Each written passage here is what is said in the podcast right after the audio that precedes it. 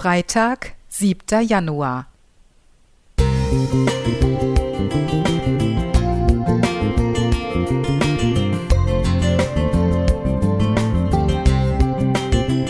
Ein kleiner Lichtblick für den Tag.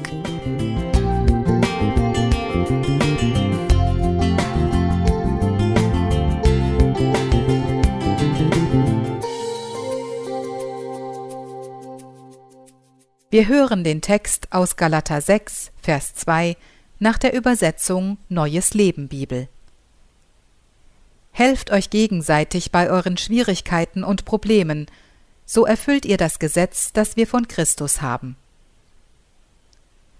1995 kam ein Zwillingspärchen zur Welt, das durch ein berührendes Foto weltbekannt wurde.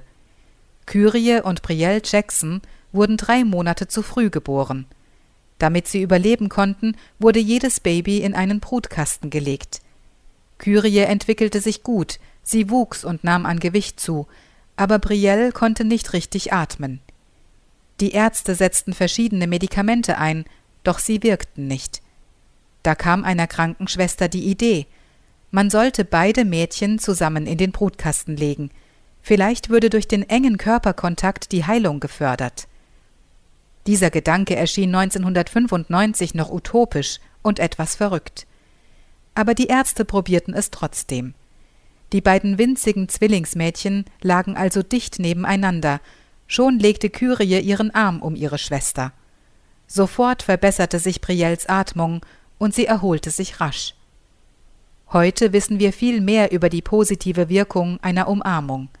Sterbebegleiter halten dem Sterbenden die Hand und erleben, wie sich die Atmung beruhigt, wie Ängste und Schmerzen gelindert werden. Und auch in guten Zeiten spüren wir, wie uns wohl wird, wenn wir einem anderen nah sein können. Wenn uns diese Nähe verwehrt wird, durch eine große Distanz zum geliebten Menschen oder durch eine Infektion, fühlen wir uns entfremdet, ja manchmal sogar wie amputiert. Umso wichtiger wird nun eine seelische oder geistige Nähe. Sie entsteht durch aufrichtiges und unabgelenktes Zuhören. Wenn wir den anderen besser verstehen, können wir leichter mitdenken, mitfühlen und mithelfen. Komm, ich nehme den anderen Henkel.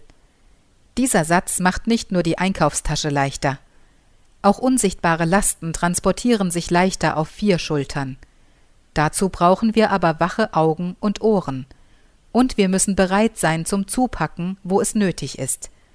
Und das ist sogar von der gemütlichen Couch aus möglich, denn wir haben Handys und Internet.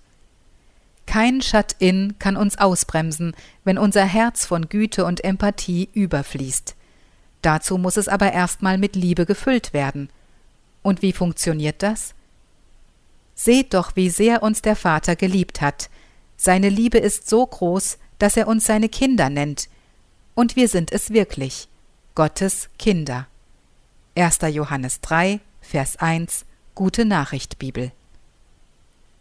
Silvia Renz Musik